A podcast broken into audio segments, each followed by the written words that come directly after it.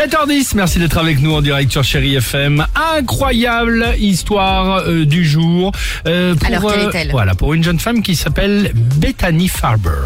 C'est donc américaine. c'est une Californienne, exactement, qui a voulu s'offrir il y a quelques semaines un peu de vacances. Direction le Mexique et la fête. Ah, sympa. Ah, génial, les valises sont prêtes. Elle va pour évidemment prendre son avion, sauf qu'à l'aéroport, juste avant euh, l'embarquement, la sécurité de l'aéroport vient la voir et soudainement l'arrête devant tout le monde. Mandat d'arrêt. Veuillez Non. nous suivre. Alors évidemment, elle est là avec les bagages à l'aéroport, elle a rien compris, elle s'exécute parce que prise de panique en leur disant évidemment qu'elle est forcément innocente, elle n'a jamais rien fait de mal. Et pourtant, après vérification, problème. Il se passait quelque chose, il se passe quelque chose et c'est bien son nom qui est mis en avant.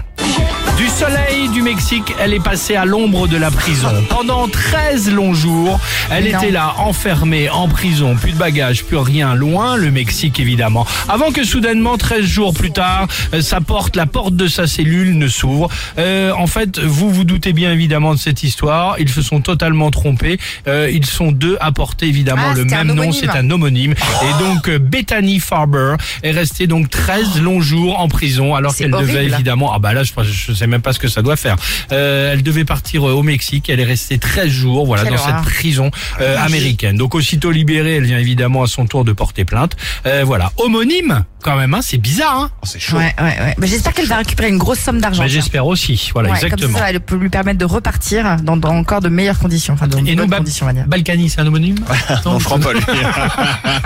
Euh, 7h13 sur Chéri FM, vous nous appelez, vous- surtout vous nous laissez un petit euh, SMS qui va bien. Le SMS c'est le mot jackpot. C'est simple, vous l'écrivez comme vous le souhaitez. Vous serez tiré au sort et en direct, évidemment, avec nous sur Chéri FM. Pardon? Ça, ça me fait rire comme vous le souhaitez. Politiquement. Bah, Jack et pote.